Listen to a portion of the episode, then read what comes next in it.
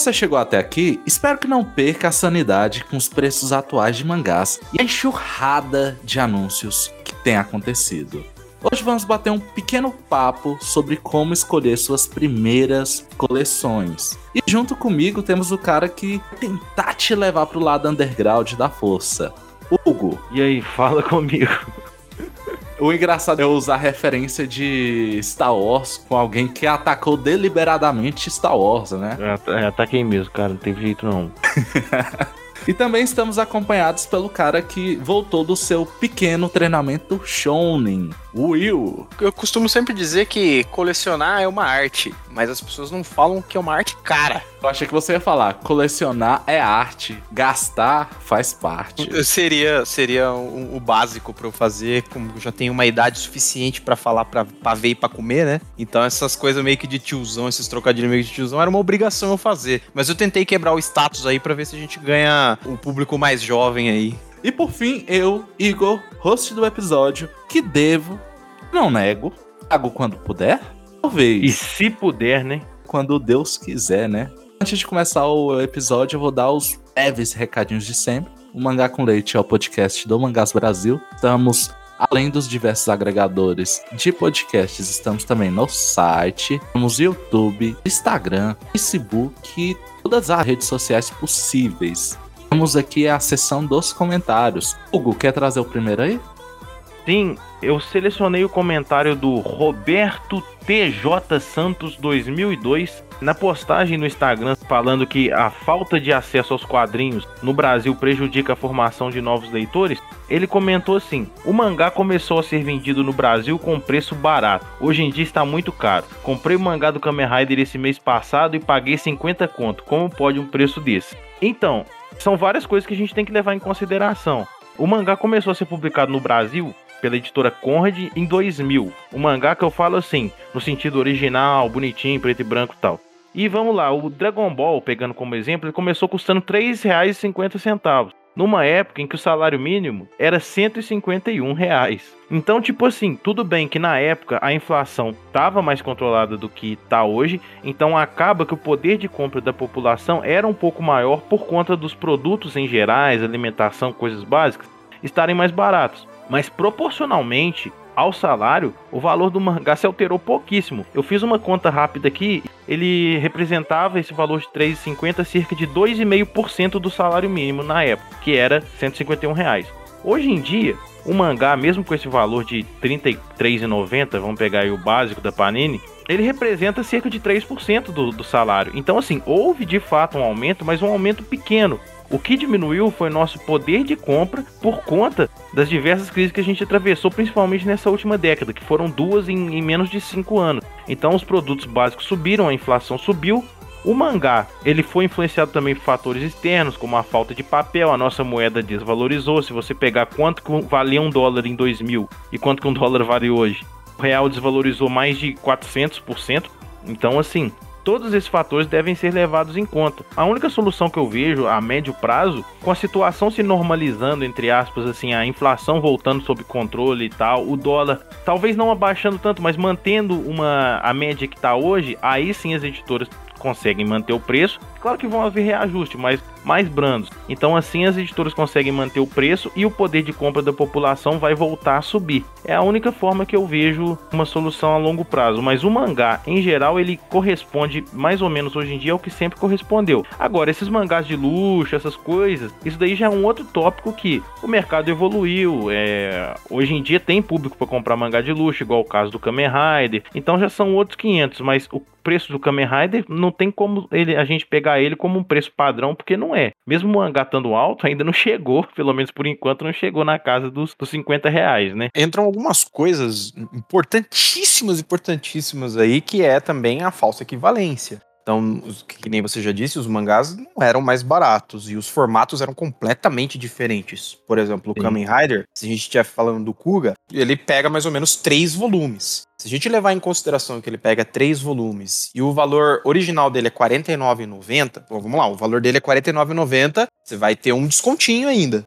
geralmente a gente acaba, principalmente a gente vai entrar nessa parte dos colecionadores para falar, porque os preços que são colocados de capa já, já meio que levam em consideração esses descontos. Isso é ah, é importante falar também. Por exemplo, o de 3,50, que na verdade foi o primeiro volume do Dragon Ball, porque o 2 já foi pra 3,90, foi uma coisa que a gente já falou aqui lá no episódio do Cassius, né? Episódio 4 ou 5, nem me lembro, faz muito tempo. Mas a gente falou um pouco disso, que esse aumento, é, 3,90, ele era metade de um volume. Sim. 4 reais, metade de um volume. E lá em 2001, os, os, os mangás que já eram volumes, o que a gente chama de tanco, que por exemplo, Slandunk, que foi um dos primeiros que saíram nesse formato, ele era 9,90. Então, 10 reais. Um volume. Então, três volumes, 30 reais. Hoje, 20 anos depois, estando 40 reais e uma qualidade, cara, absurdamente muito maior, porque a capa do Slandunk caía, a capa do Kamen Rider não cai, cara. Não tá tão caro assim. É que a gente vai falar sobre colecionismo. Daí a gente chega na conclusão de por que é caro e por que não é, né? É muito bom fazer o link também do Dragon Ball era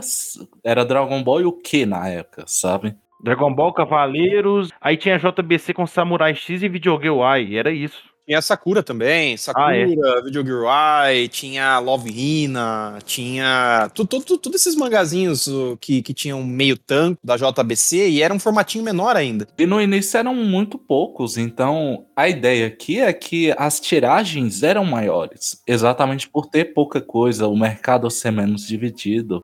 Eu trouxe um comentário que vai nesse sentido também. Foi especificamente no nosso vídeo sobre comissão já aproveitando para divulgar o YouTube, vão lá e deem uma olhada. Um dos comentários aqui é do Felipe Lousada. O anime é maravilhoso, o mangá é excelente também. Estou lendo, mas com os valores atuais, de maneira alguma vou comprar. E aí entra muito nessa questão do como comprar. Eu acho que é um tópico que a gente vai acabar desenrolando aqui, mas o colecionismo pode ser algo negativo também. Eu não sei vocês, mas quando eu comecei, quando eu comecei a colecionar, eu era, eu ainda conseguia ir em banca, era outro esquema na época. A gente não tinha o acesso que a gente tem hoje em dia à loja virtual. É, eu comprava quando na internet era na Saraiva, cara.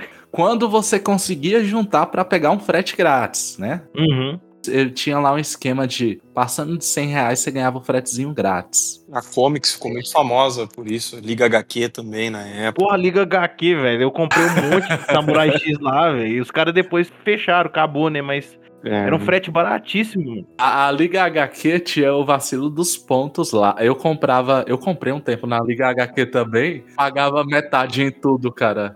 Eu tinha muito ponto, cara, quando eles fecharam. Eu fiquei muito triste, velho. Eu tinha muita coisa lá, velho. Eu comprei muito caras. Você fazendo os 200 fakes, né? No Facebook. o pior que era só de comprar mesmo. E, e, aí ela acabou falando exatamente por conta disso. Mas pegando o, o fio aqui do comentário, o que, que acontece? A ideia do colecionismo ele tem um lado problemático também, que é o você querer demais. Então, quando eu comecei, eu ia pra banca e, cara, se a capa chamava a atenção, eu ia e comprava. Pô, exatamente, cara. É bem assim mesmo. Você, você falou nisso, eu lembrei, por exemplo, do dia que eu vi Ricardo Nogoa na banca. Vocês conhecem Ricardo Nogoa? Uhum, é o sim. De mangá de Shogi, né? Isso, Shogi. É, não é de Shogi, é de Go. Ah, isso. É, é Ricardo Nogoa, né? Isso. É que, bom, né, a gente fica nessa, né? Tem, inclusive tem um mangá sobre xadrez, de, que é o Shogi, que foi cancelado também no, na, na Shonen Jump, ele saiu na Shonen Jump, mas não é o assunto. Eu peguei o. Eu peguei o Ricardo no Go, eu vi a capa, e daí eu vi lá, né? Se não me engano, é desenhado pelo Oba, né? Que é o Sim. mesmo desenhista do Death Note. Então eu falei, cara, que mangá é esse, né? Eu não conhecia ele ainda até, até aquele momento. E daí eu peguei e resolvi comprar. E é bem no, no, nessa questão que foi falada, de tipo assim, ah, eu olho a capa e acabo comprando. Só que esse, por exemplo, eu dei sorte, porque é um mangá excelente. Mas, cara, cada bomba que caiu na minha mão com isso, cara. Pô, mano, eu comprei Tiger Bunny Anthology. Não foi nem o Tiger Bunny original, não. Eu comprei o volume 1 pensando que eu tava comprando a série principal porque a capa me chamou atenção. Tiger Bunny, o anime é excelente. O mangá, Sim. ele não acompanha o ritmo do anime. É igual Steins Gate também. Peguei umas bombas, cara. Jogo do Rei. Peguei Jogo do Rei também, eu caí nessa. Foi jogo Relaxa, do Rei. Vocês estão bem. Eu peguei Nanatsu. Não, cara, Nanatsu eu comprei deliberadamente. Eu já eu conhecia. Tenho tudo, cara. Eu, eu também tenho. Esse, esse eu não pego. Cara, ó. Eu comprei Toriko. Eu comprei Também. Mar Martian Awoken Revenge. Vocês conhecem esse mangá, cara? Conheço o A, tem uma trema em cima do A, assim, cara. Isso, cara, esse definitivamente é um dos piores, dos piores mangás que já saíram no Brasil. Esse mangá é asqueroso, mas eu comprei. Comprei também o tal de Blue Dragon Hallgrad, que Nossa. é também do Obata, velho. Nossa, Sim. cara, é muito ruim, mano. Tem uns negócios que eu comprei que eu olho às vezes, eu deixei aqui, mas eu deixei, foi, foi um dos mangás que eu não doei e que eu não vendi, que é pra eu olhar pra ele e daí eu lembrar, entendeu? Eu olho pra ele e ele me lembra, entendeu? Eu peguei uns também, tipo, Physic Detetive Yakumo, peguei ele. Puta merda. peguei, tipo, um da um mangá francês ruim pra caramba, cara, Omega Complex. Ah, eu, conheço, eu lembro desse. eu peguei uns trem assim, velho. Isso aí é Eu francês, cara? Não sabia, não. É francês, não é, uma- é um mangá japonês, não, cara. É de uma, uma editora lá na França, mano. É engra... Sabe o que é engraçado? Ele é tão desconhecido que se você colocar Omega Complex no, no Google, ele vai trazer um negócio de ômega 3 pra você, cara. Porque eu sou... Procure aí, pode procurar no Google. Pare o que vocês estão fazendo e procure aí. Omega Complex, vai aparecer um... Eu achei dois volumes vendendo no Mercado Livre, o resto coisa de ômega 3, cara. Exatamente, cara. O Google é a favor de vocês, ele tá oferecendo a saúde aí. O Mega Complexo parece horrível. Sim, cara. O, o que eu acho engraçado ruim, dessa, dessa parte. Do, é, eu não tenho dúvida, cara. que É ruim. Deve ser horroroso. Mas eu, eu acho engraçado essa época, porque era uma época. Ali de 2000 até 2010, mais ou menos, era uma época que você sabia tudo o que as editoras lançavam. Hoje É. em dia, não tem mais como, cara. Hoje, Uhum. às vezes fala assim, ó, tá aqui o volume 8 de, sei lá, Dr. Slump. Esses dias eu, eu vi o Dr. Slump, daí que eu lembrei que o Dr. Slump saía aqui. Porque eu lembro quando saiu, eu comprei algumas edições que acabei deixando de colecionar. E daí eu olhei e falei, caraca, verdade, tá saindo o Dr. Slump no Brasil, cara. E eu tinha esquecido. É impossível você lembrar de tudo que sai aqui, a menos que você seja o Saraiva. É, O Saraiva deve comprar tudo que sai no Brasil. Eu, sou- eu Tudo, acredito tudo. nisso. eu também, eu também acho que ele compra tudo, cara. Eu, eu, eu, eu, eu, eu- eu- ru- rumores, rumores, tá? Isso são rumores, eu não sei se é verdade, mas rumores dizem que ele tá fazendo uma negociação ali pra comprar a Panini. A Panini em É. si. A gente tá falando do Saraiva, eu não sei se o pessoal A conhece. matriz italiana, no caso, né? É Nem É a isso. versão a, a tá- brasileira, não. É. Ele tá negociando diretamente com o Joey Saraiva, que é o presidente. Eu não sei, eu tô agora. Mas a gente tá falando do Saraiva, mas dê uma olhada nos unboxings da Panini, que tem alguns do Saraiva. Sim. Dê uma olhada no unboxing dele, que vocês vão ver que ele compra metade do mundo. Parte essencial da engrenagem que mantém a Mangás Brasil funcionando e o mercado de mangás no Brasil também, porque se não fosse ele, já tinha falido a Panini. No Brasil, exatamente. Futuro Jeff Bezos aí. Daqui a pouco ele compra a Amazon também. Jeff Raiva, exato.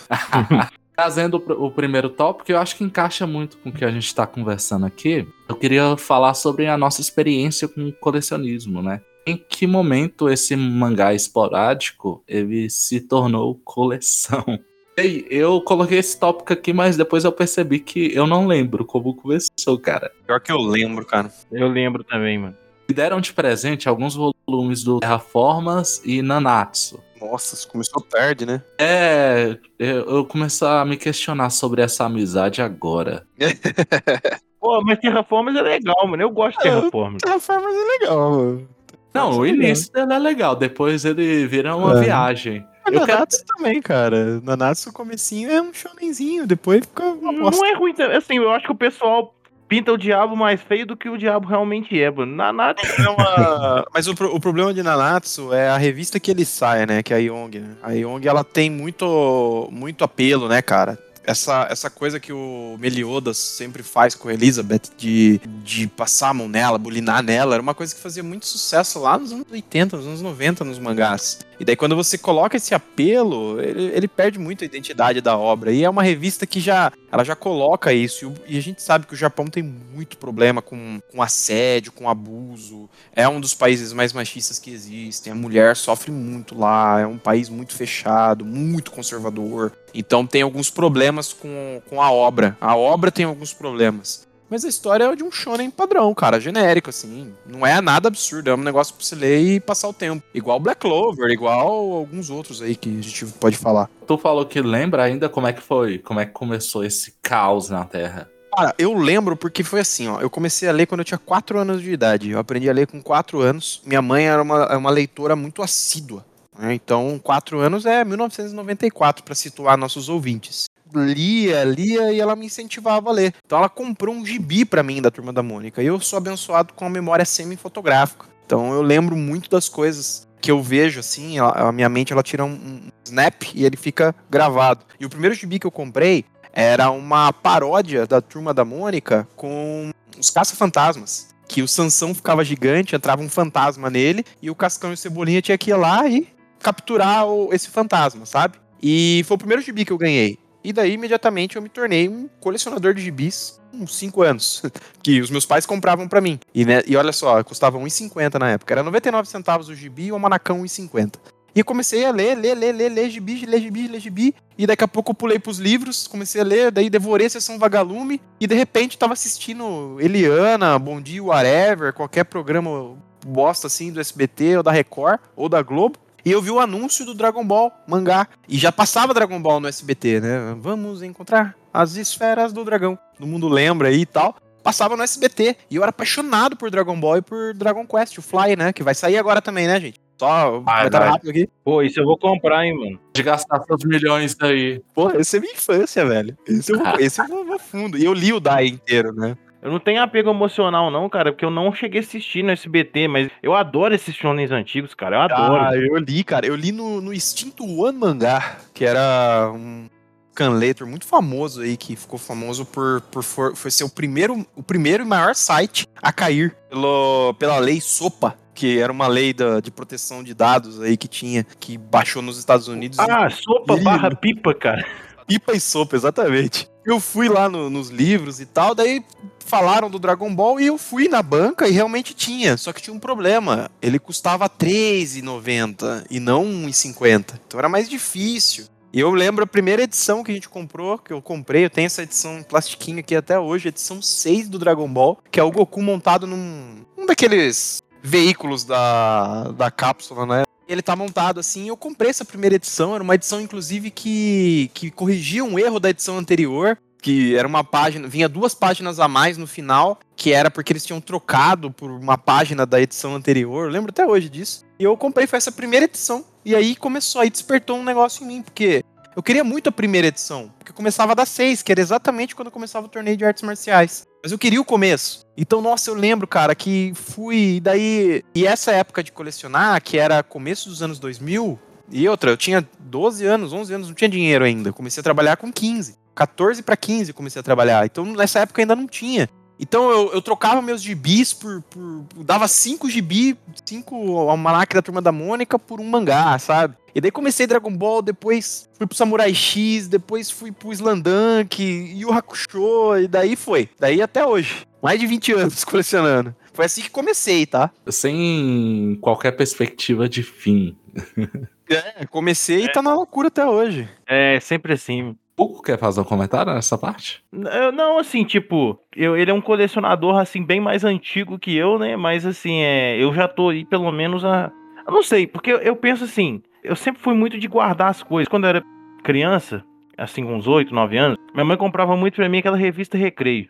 Eu pegava a revista Recreio e tal, lia e minha mãe falava, ó, se você for ler mesmo, eu continuo comprando pra você e tal. Mas aí eu fiquei mais velho, entre aspas, assim, foi por uns 10, 12 anos, parei de comprar a revista Recreio e parei de ler quadrinho que vinha, que eu li os quadrinhos que vinha na revista, vinha Scooby-Doo, Turma da Mônica, a própria historinha que tinha dentro da própria revista, de, um, de uns personagens que eles mesmos inventavam lá, eu li esse tipo de coisa. Quando eu fiz um, eu tinha uns 13 para 14 anos, eu comecei a assistir anime sem ser Dragon Ball. Porque assim, eu já assistia o que passava na televisão. Eu, eu lembro, eu assisti Naruto, Yu-Gi-Oh!, One Piece, é, Beyblade, esse tipo de coisa tudo eu via na televisão. Mas o anime que eu pegava para ver por conta própria era Dragon Ball. Era o único que eu peguei mesmo, que eu peguei, comprei tudo enquanto é, era DVD, porque aqui na, na minha cidade no interior, cara, até 2000 e 2016 a internet máxima que era 1 mega, cara. Eu peguei essa fase e não peguei, porque eu demorei pra ter internet. Era só em Lan House.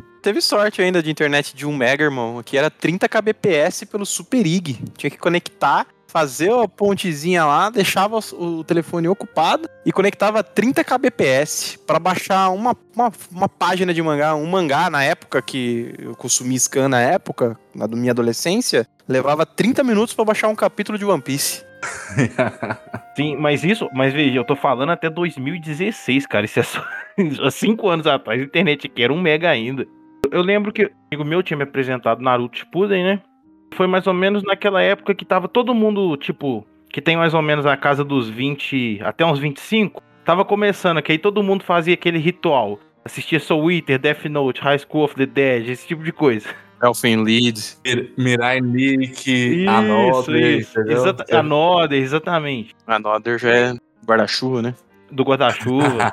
o pessoal ficava brincando, falando, ah, o guarda-chuva, não sei o que, fazendo meme. E nos grupos do Facebook, né, a gente, eu, eu ficava vendo algumas comparações, o pessoal falando, ó, oh, no mangá essa cena é assim, no mangá essa cena é tal. Reborn, o pessoal falava muito. Eu falei, pô, mas eu não vou ler mangá, mano, tem um anime, eu fico, não vou ler mangá e tal. E um dia eu falei, Ô, ô, mãe, compra pra mim um. Eu ainda não trabalhava, falei, ô mãe, você compra pra mim então um mangá pra mim ver como é que é. Aí minha mãe comprou pra mim o Naruto 52, cara. Que é tipo. Aquele. Que é, que é a capa Kushina, o Minato e o Naruto no colo, que, que é aquela parte da invasão de Konoha. Eu tenho essa edição aqui. Foi essa que eu, que eu peguei a primeira vez. Pra mim ler mesmo um mangá meu assim, eu falei, ó, oh, cara, e não é que é legal? Eu já tinha 14 anos nessa época. Depois disso, em 2013, eu comecei a comprar esporadicamente. Ia na banca, comprava um volume aleatório de Cavaleiro Zodíaco, um volume aleatório de Dragon Ball. Só que a primeira coleção que eu fiz mesmo foi quando a Panini anunciou a, assinatura de Attack on Titan, de Shingeki no Kyojin.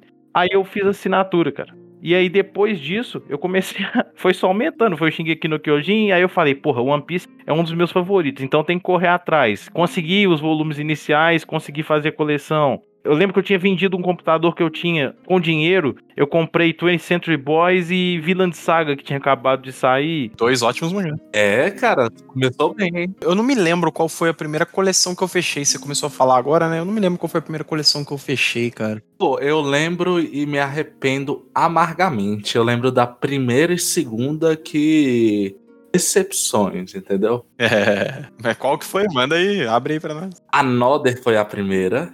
É que a Nodder é curtinho também, né? Só que aí entra uma parada do, do começar a colecionar mangá. No início, eu não conhecia o mercado de mangá. Tinha uma amiga minha que tinha esse Another, né? Eu, pô, Another é mó legal, acabei de assistir, eu queria ter um mangá. Eu falei pra ela, você me vende? Ela falou, vendo, vamos olhar quanto é o preço? E a gente foi onde? O melhor lugar para você ter referência de preço. Mercado, Mercado Livre. Livre. Adivinhem quanto estava custando essa bela peça no Mercado Livre? Acho que uns 100 pau a coleção. Quase. 90 reais. Eu paguei 90 reais no Another. E não vale 20, né? Jornal, jornal, entendeu? Sim. Depois que eu percebi que eu tinha pago esse valor no Another, que eu vendi posteriormente por 25 reais os quatro. É. Você perdeu 65 reais, hein, cara? É, e o pior é que a segunda foi nesse naipe também. Ainda acontece isso muito o pessoal desavisado que vai no Mercado Livre e fica meio louco é, para correr atrás de volume. O meu Kimetsu 5 desapareceu. Isso rolava muito ainda no início do Kimetsu, que os volumes sumiam, não tinha tanta reimpressão. Passava ali um mês do lançamento, dois, o volume tava 50 reais.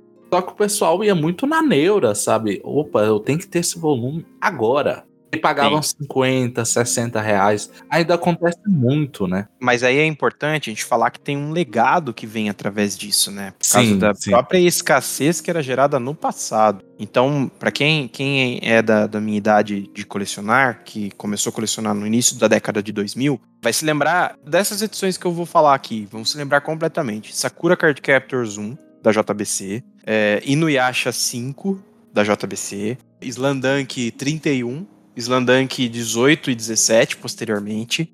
Todas essas edições que eu tô falando, e o Hakusho 1 também, todas essas edições que tô falando eram edições consideradas raras, por causa da, da, da limitação das tiragens. Então, era normal você ter um Sakura Card Captors 1 meio tanco, que tipo, era 2,90, 3,50, vendido por 50 reais no Mercado Livre. E a galera pagava, e 50 reais na época não é os 50 reais de hoje. 50 reais na época é caro, cara. 50 reais na época é um 200 pau hoje. Você compra um ônibus do. Homem animal. É, cara. Então é, é, muito caro. Era muito caro. E essas edições elas ficaram raras, ficavam raras. E daí o que começou a acontecer depois? Começou a acontecer de a JBC e a New Pop trazer os mangás de volta, mas a Panini não. Então a Panini esgotava. Saía o, o mangá do Kimetsu, por exemplo, e um mês depois já não tinha mais, esgotou. E uhum. a, a, Panini não tinha essa política de republicar. Então teve muita coisa que, que fodeu, assim. Ou você comprava ali, ou fodeu, você perdia. Então, hoje sim, a, a própria Panini entendeu porque também, né, massacraram a editora, e ela tinha que fazer esse replace, que ela tinha que trazer de volta esses mangás. Então é, é uma herança também, né? No passado sim, acontecia sim. isso, e o mercado ele tem que evoluir junto com os colecionadores, porque senão não adianta. E colecionismo é isso. O colecionismo, você, você quer ter aquela edição, você quer ter aquele, aquele produto, você quer ter na sua estante completa. Eu já li, eu já assisti, mas eu quero ter aquela coisa. Isso é importante, né? Sim. A posse é importante no colecionismo. Sim, minha coleção de One Piece é por causa disso, cara. É porque eu falei, é uma das, das obras que eu mais gosto, cara. Eu, eu tenho coleção aqui que, tipo, que eu nem. Não é que eu não gosto tanto, mas que a obra não chega nem perto do que o One Piece é para mim. E eu não vou ter One Piece e vou ter aquela outra, entendeu? Sim, e aí entra nas dicas de como escolher uma coleção, né? Por exemplo, é, tô, hoje em dia, a gente tem que pensar a questão dos valores também. Nós já destacamos aqui os valores atuais de mangás um hate absurdo contra a Panini atualmente, mas o pessoal tem que entender que tem explicação e justificativa para esse valor. Eu, eu, acho que você tem que se adequar e conseguir lidar ali da melhor forma que você pode. Quanto você pode gastar por mês? O que você quer? Porque aí não dá para abraçar o mundo. O, eu lembro que em algum episódio o Hugo falou sobre como às vezes a gente gasta muito de boa esses valores altos em, sei lá, um lanche, às vezes numa saideira e tal. E aí você tem que colocar isso para pesar. Às vezes ficar em casa um final de semana. E com isso eu não quero dizer atacar quem sai, não, tá, gente? Só quero colocar o seguinte: se você gosta de ler isso, sabe que o valor tá caro, porque tudo tá caro, você tem que fazer essas escolhas bem. E aí, por exemplo, no nosso contexto atual, no, cara, a Panini se reinventou nesse sentido, tem trago reimpressão, só que não é tudo no, na hora, não é tudo na hora. Então eu tive, acho que foi alguns volumes de Otakoi lá do meio, 5 e 6, que eu não consegui pegar no início. Mas sabendo que a Panini tem feito reimpressões, eu não ia pagar um valor absurdo, então eu esperei. E aí a gente tem que se adequar. O mercado se ade adequa ao consumidor. Eu vejo sempre o pessoal reclamando sobre é, mangás populares e tal. E aí falta também culhões da, das editoras trazerem um negócio diferenciado. Embora tenha melhorado muito, sabe? Mas você tem que se adequar, você tem que conseguir também conciliar com a sua vida. Eu, pelo menos, hoje em dia eu consigo comprar bastante coisa, então eu tô feliz. Não é tudo que eu queria, e eu sempre faço. Eu não sei se vocês fazem isso também, mas final do ano, o meu momento aqui de colocar as obras na mesa e pensar: isso ou isso? Isso ou isso? Porque é. sempre tem mais coisa interessante, né? O meu grande problema não são nem os mangás, cara. O meu grande problema é a cocaína. Não, zoeira. O meu grande problema.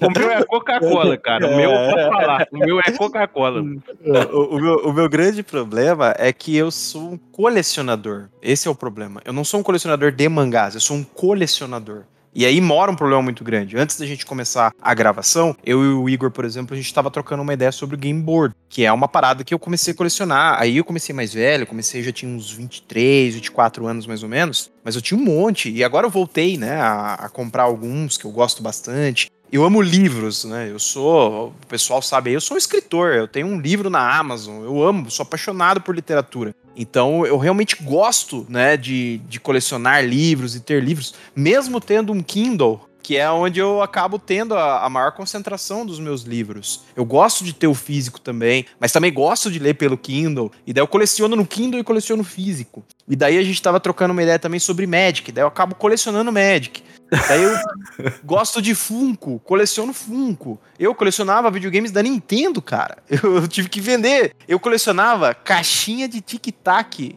promocional especial. Eu tinha do Hexa, que não ganhou, eu tinha do Pan-Americano, eu tinha de edições limitadas que saíram, que era, era tic-tac balada, eu tinha um monte, cara. Eu, tinha, eu colecionava. Eu, eu, eu, chegou uma época que começou a ficar insuportável. Eu colecionava de tudo, até coisas idiotas, como caixinhas de tic-tac. E daí eu falei: não, calma, preciso tá tô na loucura, vamos lá. Não, não é assim que funciona. Eu, eu tenho, assim, num grau menor, mas aconteceu isso comigo com lata de refri, cara. Porque eu tenho aqui, é, no meu quarto, até perto dos mangás aqui, uma lata da Pepsi, edição de 60. Vazia, claro. Eu mandei bala e depois deixei, lavei e deixei lá. Com certeza. Mas, tipo, tem a garrafa, a lata da Pepsi de 60 anos, aí com aquele rótulo antigo. Pode cortar aí, mas refrigerante não é igual vinho, não? Ah, é. Vai, vai tomar ele depois de, de 3, 4 anos ali. que da hora, né, cara? Tenho, tipo, duas latas da Pepsi de 60 anos, que é um rótulo especial. Tem uma latinha da Coca de 2010, da Copa de 2014. Aquela Pepsi comum, mas assim, com aquele logo antigo ainda. E agora uma Pepsi de Natal de 2013. Uma Coca de Natal de 2013. Tem um, tá aqui no meio dos mangás, tá do lado da minha coleção de happiness aqui, cara. É, então, é isso que eu tô falando, cara. Você passa de ser um, um colecionador de mangás, quando. Porque assim, eu, como como eu falei para vocês, eu comecei muito cedo. Então eu também tenho, eu tenho uma caralhada de HQ aqui, cara. HQ clássica eu tenho praticamente tudo que eu queria ter, sabe? Eu tenho Tex, eu comecei a eu fiz a besteira de começar a colecionar Tex e me apaixonei pelo universo do Tex Wheeler. Um dia a gente precisa gravar um podcast sobre, vai, não sei se mais alguém lê, mas curto muito Tex, acho foda pra caralho, cara. Aprendi a gostar, né? Então, porra, tem aqui, cara, olhando para trás aqui, tem na vista aqui tem Constantine, né, Hellblazer, o que que é aquilo ali? é Preacher. Daí eu tenho uma cacetada de coleção das coisas da Salvati. Tenho coisas de RPG. Eu tenho o box de Blade da Conrad, que era. Porque Blade depois veio pela JBC, mas antes ele era da Conrad. Meio, meio tanco, né? Meio tanco, e eles estão num boxzinho que, é, que saiu de colecionador da, da Conrad. Eu tenho ele aqui. Mas, cara, você acaba colecionando um monte de coisa, cara. Você vai colecionando, Verdade. colecionando. E a hora que você vê, sua casa tá, tá, inabitável. Ou é você ou é suas coleções. E entra aquela coisa de tipo assim, e agora? O que, que, que, eu faço, né? que coleciono? Que foi o que o Igor trouxe tão sabiamente aí. O que, que eu vou colecionar? O que, que eu vou fazer? E levou anos para eu entender que eu não tinha que colecionar tudo. E daí eu falei assim, não, tá, é, tá certo. O que que eu gosto? Ah, eu, eu gosto muito de shonen, gosto muito de, de cenas específicos, então é isso que eu vou colecionar. Então, ó, saiu o Spy vs Family, é que eu tô colecionando. Spy vs Family, We Never Learn, Jujutsu no Kaisen, Haikyuu e o... Sou, eu sou Wither, não, o... Shaman King? Shaman King. Daí eu falei assim, não, vou colecionar esses caras aqui, né? E uma, minha coleção do One Piece eu vendi porque eu vou comprar a Triple que vai sair ah, ano que vem. Ah, sim. E daí eu acabei vendendo minha coleção acho que do 1 ao 70 que eu tinha do One Piece. Falei, vou vender ele, é, é, o meu mangá favorito, mas não, não impede de eu, de eu vender pra, pra uma outra edição. Eu prefiro edição, essas edições bigs, eu prefiro elas. Uhum. Então eu compro, uhum. compro de novo quando vier e leio de novo. Vai estar tá com uma revisão melhor, vai estar tá um produto, na minha, na minha concepção, vai estar tá um produto melhor. Não fala isso não, porque eu não quero vender a minha, que eu tenho os 99, para comprar 3 em 1, cara. É? Fudeu, né, mano? Cara, é difícil, hein? Difícil escolha, cara. É, é sempre uma escolha difícil, cara. O Monster, por exemplo, eu vendi minha coleção do Monster para comprar, porque a edição de Monster é um dos mangás mais bonitos que saíram no Brasil. Eu Sim. não podia ficar sem comprar Sim. essa porra, cara. Cara, eu tenho aqui é, eu até já falei no podcast de, de, Dragon Ball, mas eu tenho todos os mangás do Akira Toriyama que saíram no Brasil. E, e, tipo, escalou muito rápido, porque igual eu falei, eu comecei a colecionar mais ou menos em 2013. E, tipo, em 2015 eu já tava procurando coisas da Conrad e tal. Eu, eu fiquei meio bitolado. E, por um lado, foi até bom que eu consegui tudo do Toriyama. Só que eu tenho o Dragon Ball da Panini, edição Tanco. E eu tô comprando novamente o Dragon Ball capa dura no Kanzenban, cara, que é o meu mangá favorito. Foda, né, cara? Eu tenho o Dragon Ball completo, meio tanco, 81 volumes, cara. eu tenho aqui, mano. Tá, esse tá guardado aqui. Ó, e, e, pior ainda, eu tenho o meio tanco do One Piece, cara, da Conrad. Do 1 ao Porra. 71. Esse você pode dizer que não vai ter fim, né? Não vai mesmo, né, cara? Esse eu tenho vontade, sabe, de vez em quando, pegar tudo e jogar no lixo, cara. Porque é muito ruim, cara. É muito feio. A tradução, a tradução é horrível. Cai capa. N- desculpa, Cássius. Desculpa a galera da época. Eu sei que vocês fizeram o seu melhor. Mas é horrível, cara. É muito ruim a qualidade. a qualidade é muito ruim no geral, assim. É engraçado porque até a edição tal era um papel, depois muda o papel. É, nossa, Mano, a galera de hoje, cara, tá, tá reclamando de barriga cheia, É, velho. Porque- Cara, eu, eu acho esse. Tá certo, tem que reclamar mesmo, tem que reclamar. Não gostou, reclama mesmo. não, não tô, te- não tô pagando de velho pai aqui, não. Tem que reclamar. Abriu a folha e dá pra ver do outro lado, reclama mesmo. Tem que reclamar, cara. Não, não deixem de Não. reclamar. Sim, tem que, tem que reclamar. Até porque as coisas só melhoram porque alguém reclamou. Sim. Ninguém reclama, fica na mesma. Pra Panini tirar daquela bendita. Tirar não, mas pra Panini ir lá naquela gráfica São Francisco e falar: Ô galera, o pessoal tá reclamando que o mangá não tá abrindo. Uai, saiu mais da metade da primeira edição de Naruto Gold, da primeira impressão, toda, toda vacalhada, que é inclusive a que eu tenho aqui. Porque, assim, ninguém reclamou. Quando a Panini tomou uma atitude, teve youtuber. Foi depois que youtuber de mangá foi fazer vídeo, que o pessoal co- começou a, a xingar em peso na página do Facebook. É aí que ela falou: ah, porque até no Jagan 1, eu lembro que o Jagan é um mangá que eu coleciono, que eu gosto muito, que eu gosto muito de Parasite. Assim, é um pouco diferente, mas é um pouco parecido também. Então eu fui comprar o Jagan, eu lembro que eu falei, eu comentei na página da Panini, eu falei, ó, eu queria, mas nessa gráfica que vocês estão mandando não dá. Como Tanto é era o eu nome vou- da gráfica? gráfica São Francisco. São Francisco? Eu, É. eu imagino a discussão de pauta. O cara chegou assim na gráfica São Francisco e falou assim: Ó, meu irmão, é o seguinte, eu tenho mais 11 apóstolos lá, velho. Ou você resolve essa porra, ou eu vou pra um dos outros 11. tá vendo? É assim que faz piada aí, velho. Meu Deus, cara. Mas a gráfica São Francisco, você pode ver que o volume 1 do Jagan, ele é horroroso pra folhear. Do 2 em diante, tá perfeito, cara.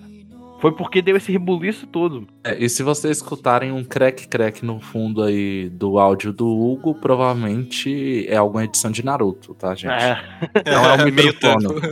Cara, eu, eu acho incrível que, sei lá, a gente fale sobre colecionismo e compreenda que ele tem lados negativos também. Porque tem muita gente, eu não sei se vocês andam percebendo o movimento, mas eu acho que tem muito colecionador novo. Tem, Tem tem bastante. Ah, sempre tem. Isso, isso é uma coisa que nunca vai acabar, porque o colecionismo ele é viciante no geral. Porque ele dá uma satisfação sim pra você. Provavelmente deve ter alguma ligação com, com alguma questão psicológica de, de satisfação, algo que, que alimenta. É a recompensa, né? A ideia da Exato. recompensa. Você passou um tempo procurando aquela edição? Cara, eu lembro da, do volume 13 de Lobo Solitário, a Panini.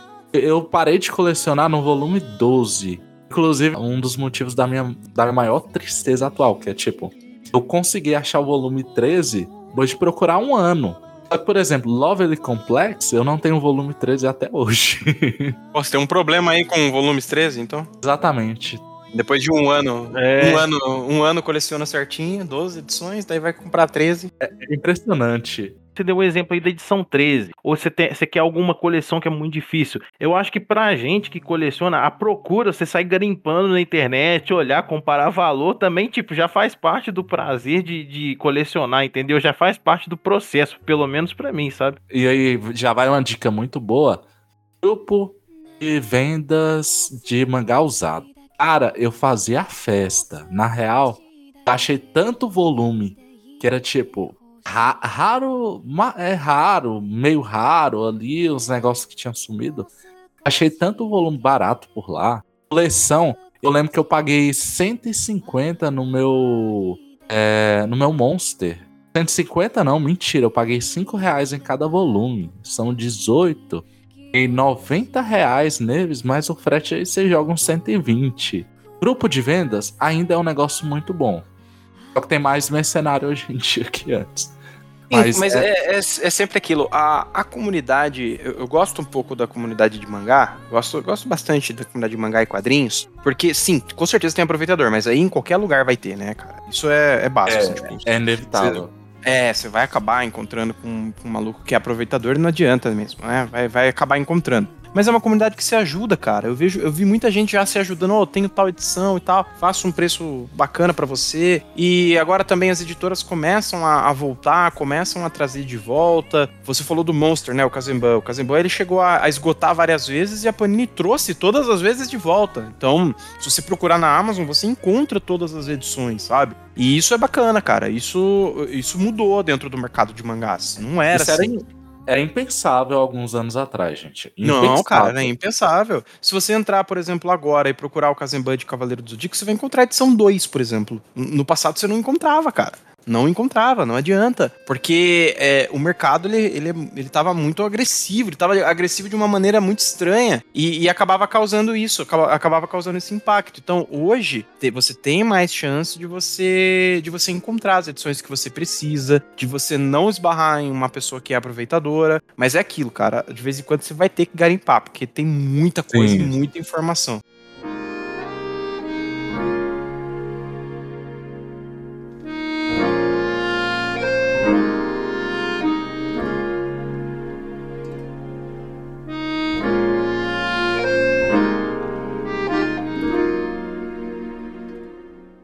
A gente deveria, tipo, falar assim: é, a galera que é mais velha já tem uma noção. Mas e a galera que tá começando, né? Como que a gente pode fazer para recomendar, né? Como, como eles fazerem para começar e entender como colecionar, né? É porque, assim, realmente é, é uma coisa que poucos a gente também vai percebendo. Igual você mesmo falou do, seu, do exemplo da sua coleção de Another aí, que você pagou 90 reais. Tristeza. Com o tempo também, convivência, né? Com, com gente que também coleciona, frequentando grupos de, de usados e tal conversando com, com a galera que coleciona, você vai pegando meio que, que maldade, entre aspas, nisso daí também. Você vê, pô, esse valor aqui tá legal, essa edição aqui, ela é realmente difícil de achar, mas vale esse valor? Por exemplo, cara, eu falei ali que eu comprava muita coisa esporádica. Tipo assim, nada a ver com mangá que eu nem colecionava. E um desses que eu colecionei foi. Ó, meu cachorro tá... Foi mal, meu cachorro tá latindo aqui. Mais participação especial aí. É. É, um desses volumes que eu comprei assim, avulso foi o, os Cavaleiros do Zodíaco, episódio G, volume 13. Cara, eu comprei ele, aquele da Conrad que ninguém consegue, que até hoje não existe praticamente. Você não consegue achar. Quando você acha, é valor absurdo. E eu vendi o meu, mas foi porque não foi nem que eu anunciei a venda. Eu falei, eu tenho. Uma moça de São Paulo chegou e falou para mim: eu te dou 120 reais nele. Eu comprei por R$13,90. É. Ela falou, tipo, eu pago 120, você me manda e ele é o único que eu preciso. Aí eu falei, ué, é seu? Mas, Toma. tipo, é. é. Ela olhou pra sua cara e jogou dinheiro. Me dê. Foi, foi, foi exatamente isso. Tinha um meme, lembra? Eu tô jogando na, dinheiro na tela e nada está acontecendo, né? É. Acho que era do Futurama. Acho que era do Futurama. A gente, a gente vai pegando essa coisa de valores, porque quando eu comecei também, eu pensava, vamos supor, eu comprei o volume 1 de Shingeki, né? Peguei na assinatura e tal. Eu pensava, nossa, daqui a dois meses esse mangá vai estar tá muito caro. É o volume 1, cara. Entendeu? E depois a gente vê que acontece sim, mas muitas vezes o volume que fica difícil de achar é uma coisa, um número aleatório lá no no meio da coleção, tipo, igual eu mesmo falei, o número 13. No Japão é assim também. Exato, no Japão também acontece esse tipo de coisa. Então eu acho que é convivência mesmo, porque no início a gente também empolga, quer pagar o valor alto. Nossa, esse eu tenho que ter, cara. Isso, isso deve ser muito raro e tal. Mas com o tempo a gente vai vendo que existem sim coisas mais difíceis, coisas mais tranquilas, mas esse valor tá justo, esse valor tá legal, vale isso tudo. Existe uma chance de um, de um relançamento e tal. Então é tudo que a gente tem que colocar em, em pauta, né, na hora de, de, decidir, de começar a colecionar ou de fazer alguma coleção. E outra dica bem importante, você tá falando de procurar volumes, mas também tem a ideia de comprar coleção de uma vez. Ainda é uma das paradas que mais quebra galho, porque comprar volumes passados também tem o valor agregado do frete. Por exemplo, eu não eu não comprei Love Hina até hoje, mas cara, eu não comprei Love Hina até hoje. Kimi. Mas enfim, eu lembro que várias vezes eu tive a oportunidade de pegar volumes soltos do Love Hina por valores bem pequenos. Só que eu nunca comprei exatamente por saber que tem uns buracos que eu não ia achar tão facilmente. Lembro que, por exemplo, tem uma loja que eu lembro que fez uma promoção que era R$3,99 cada volume. Uma loja Tinha que não é pobre, né? Exa... exatamente. Tem uns sete volumes de Love Hina. Não comprei. Por quê? Porque sabia que tinha volume ali que ia ser mais complicado de achar. Ou que eu nem, nem ia achar, cara. comprar coleções completas, às vezes compensa muito. Você guardar um dinheiro e ficar de olho. Então, eu sempre tento equilibrar o que eu tô colecionando atualmente, o que eu sempre quis ter.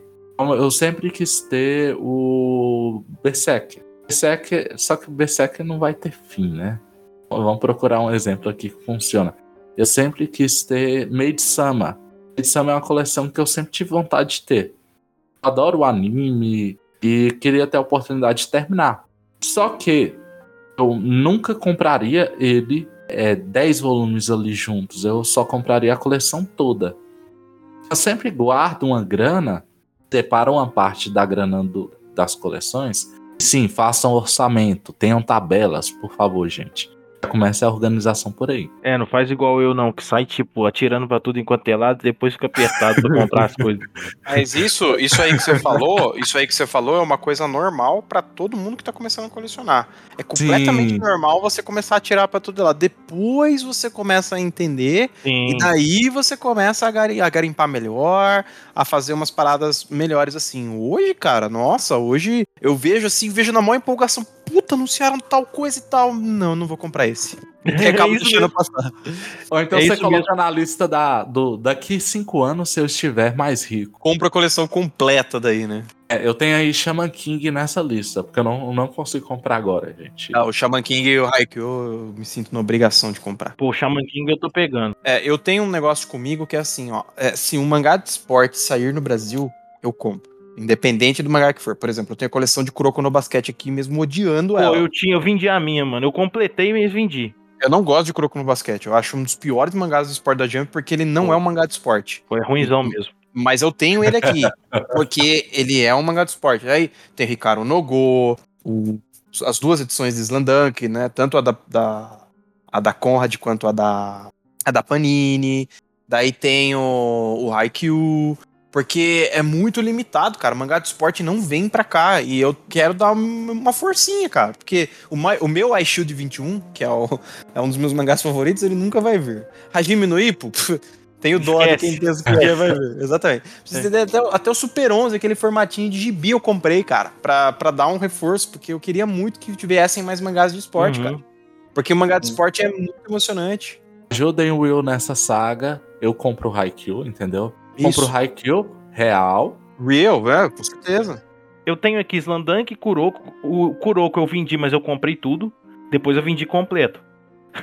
Inclusive eu Já não tinha o volume 19 e comprei o volume 19 só para vender a coleção completa depois.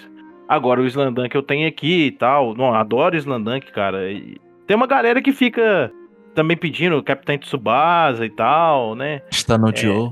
É, mas Ashtano Joe, porra, é Ashtano Joe, e eu acho que é questão até de um puta mangá de esporte, mas aí de importância histórica também, mano. Esse, sim, esse aí. Sim. Dentre os que a gente citou aqui, tem uma chance a mais. Eu creio que sim.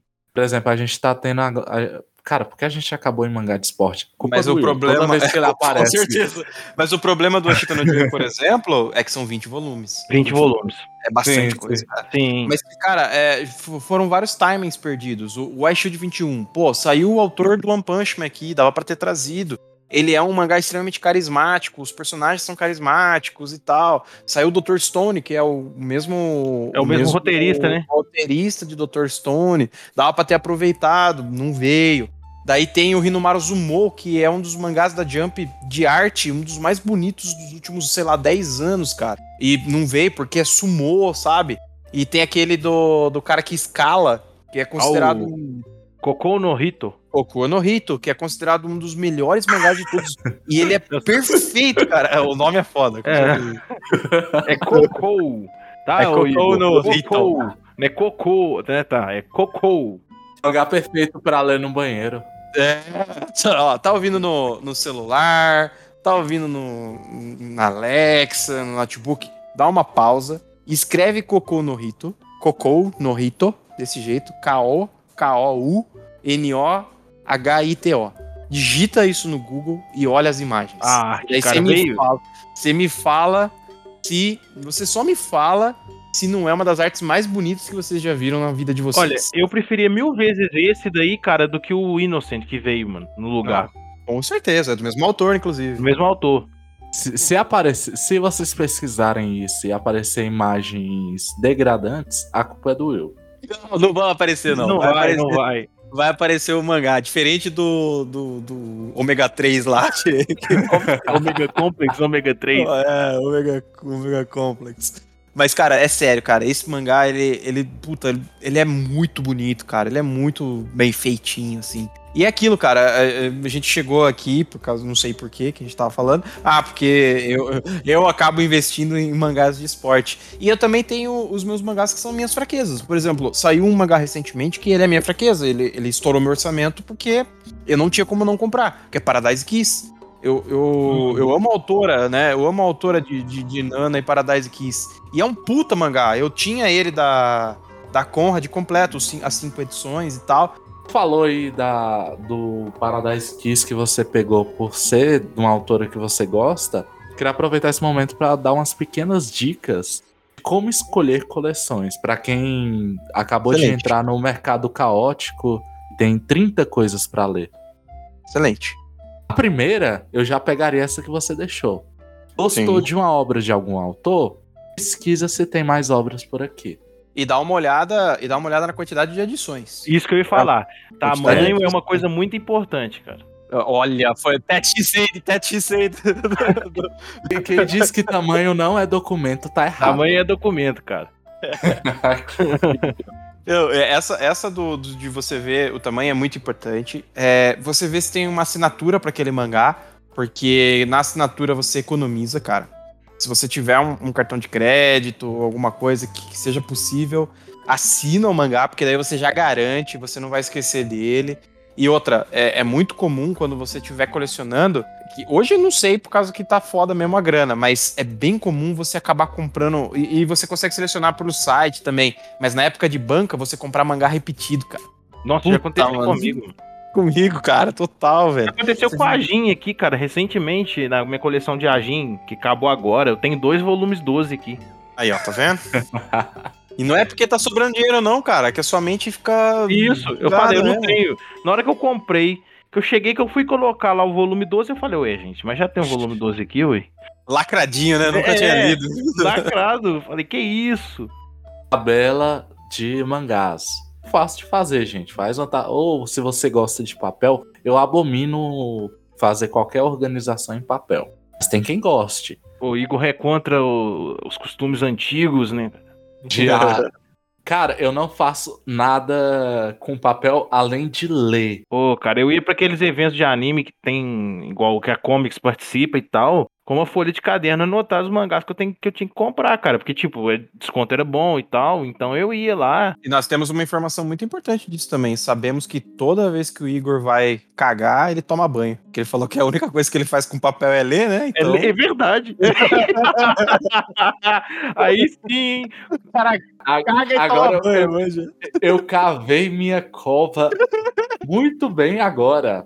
Bem feito, Igor. Bem feito. Você faz muita Parabéns. piadinha, você gosta de bancar um engraçadinho. Agora segura essa aí, meu camarada. Eu esqueci que o eu tenho a maldade, a malemolência nas palavras. Parabéns, parabéns.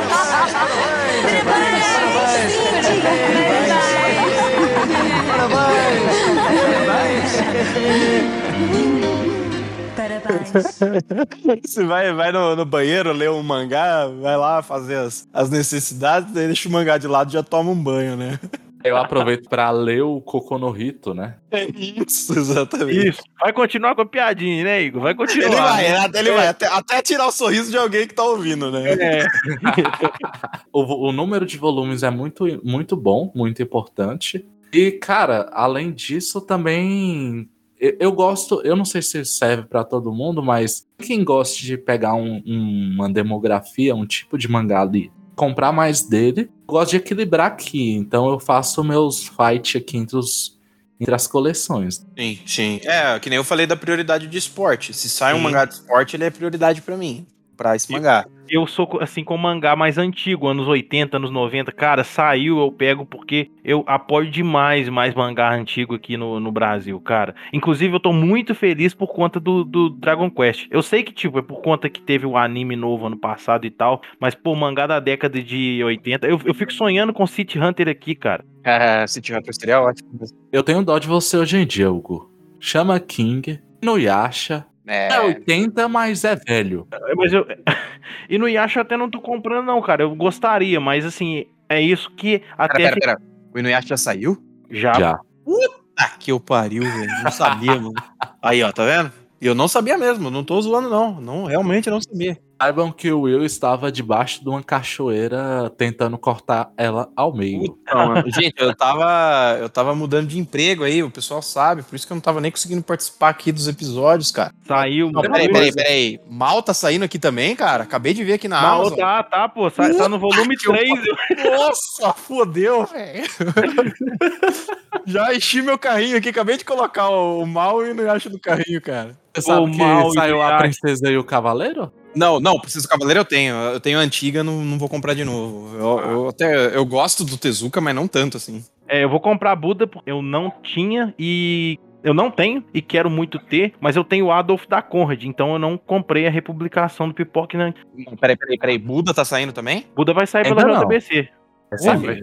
Que isso, mano. E entra uma bela dica. Coleções pequenas que já são fechadas é muito bom, cara. Muito bom. Algumas das melhores coisas que eu comprei foram coleções fechadinhas de 4, 1 a 10 volumes, entendeu? Se era volume único, melhor ainda. Aqui atualmente nem tantos, né? Mas tem muito volume único bom. Eu lembro agora do Helter Skelter, tem os do Ação. Vitamin, Orange. Também. O- Orange, não. Orange tem cinco volumes. Então, menos de 10, não é? Ah, não, tá falando do- dos volumes únicos, mas dentro de entendi. 10 volumes tem o Orange, tem o Planets. Termai Planet- Romai, Lúcifer e o Termai Romai. Martelo. Porra, O Roshi no Samidari é muito bom, cara. O bom Spirit demais, Circle, cara. o Spirit Circle, que é da, do mesmo autor também, Do mesmo é autor. espetacular, cara. Pô, Seria ótimo. Eu acho que só não veio porque, igual eu até comentei, eu acho que o, o Hoshino Samidari ele não recebeu o reconhecimento que ele merecia aqui no Brasil. Será, cara? Eu achei que ele vendeu tão bem. Eu, eu conheço bastante gente que tem a coleção. E é um mangá muito bom, cara. Pô, eu espero que você esteja certo. Eu acho que ele vendeu bem depois. Eu acho que não foi de tipo, ele saiu e vendia muito. Ah, mas ainda, ainda assim, cara. Acho que quando o mangá é bom, ele acaba vendendo por si só, né? Não, é fantástico, é fantástico. O reconhecimento dele veio meio que atrasado, porque eu também conheci ele depois de muito tempo que ele saiu aqui. Lembro que, na, que ele saía e, tipo, eu cagava pro mangá. Não, faz sentido. Ah, mas é, teve muita gente que passou isso com Ansatsu Kyoshitsu, por exemplo. Da Shonen Jump é um dos melhores mangás da Shonen Jump. Esse realmente é, tipo, é um mangá perfeito. Ele é, ele é tipo uma tentativa de trazer GTO de volta pra, pra dentro da Jump. Então, porra, puta mangá, né, cara? Acho que já deu uma hora e tanto aqui. Por isso, vamos privar vocês do prazer de escutar essas outras recomendações. Logo, sempre que aparece é pra recomendar alguma coisa desconhecida ou que não foi valorizada, né? Eu? Você é o cara que traz o, as obras esquecidas aí. A gente já fez um programa disso. Eu ia falar que dá um programa disso, mas a gente já fez. Mas, tipo, É, pera, então já deixa a recomendação, galera. Já tem. já tem. É, procura aí no, no, no Spotify, no Deezer, em- na sua plataforma aí de preferência que você vai achar. Inclusive, eu falo, eu já adianto que eu falo de Lúcifer e o Martelo e Termai Romai. Perfeição. Já nos aproximando do fim, falas finais. Quais palavras vocês querem deixar para o jovem colecionador ou para o colecionador que ainda está preso no ciclo sem fim? Ó, eu vou deixar aqui falando o seguinte pra vocês, cara. Ainda dá tempo de sair fora. Cuidado, você começa com mangás e depois você tá em drogas mais pesadas. Exato como Magic, por exemplo, É, Magic e latinhas comemorativas. da Pepsi. Pepsi. Ou embalagem de tic-tac. Ou embalagem de tic-tac. Ou os dedos mindinhos dos seus inimigos. Melhor, cara. Essa é boa. Melhor que o Igor, que coleciona piadas ruins, cara. Puta merda. Eu prefiro os dedos, viu? O bom de colecionar piadas ruins é que é de graça, cara. Então, tamo. tamo... de, É de pra quem graça tá pra ouvindo, quem não, né? Minha dignidade que vai indo embora. Eu acho que é a felicidade de quem escuta. Mas de resto, Então, como que você fala com um trem de graça? Custa, custa felicidade do ouvinte, cara. Um dementador, né, das piadas, né? Eu ia falar É, isso, eu vou, vou mudar meu nick aqui, entendeu? Dementador das piadas. O cara rouba a, a felicidade dos outros. Muito bom. Parabéns. Hugo, falas finais. Eu vou falar o que o Will falou. Ainda dá tempo de sair, mas eu não recomendo que você saia, não. Eu recomendo que você colecione com responsabilidade. Responsabilidade no sentido do que a gente falou. Filtra o que você quer, olha direitinho, olha a coleção, olha o autor da preferência, o tipo, o gênero ou demografia que você prefere.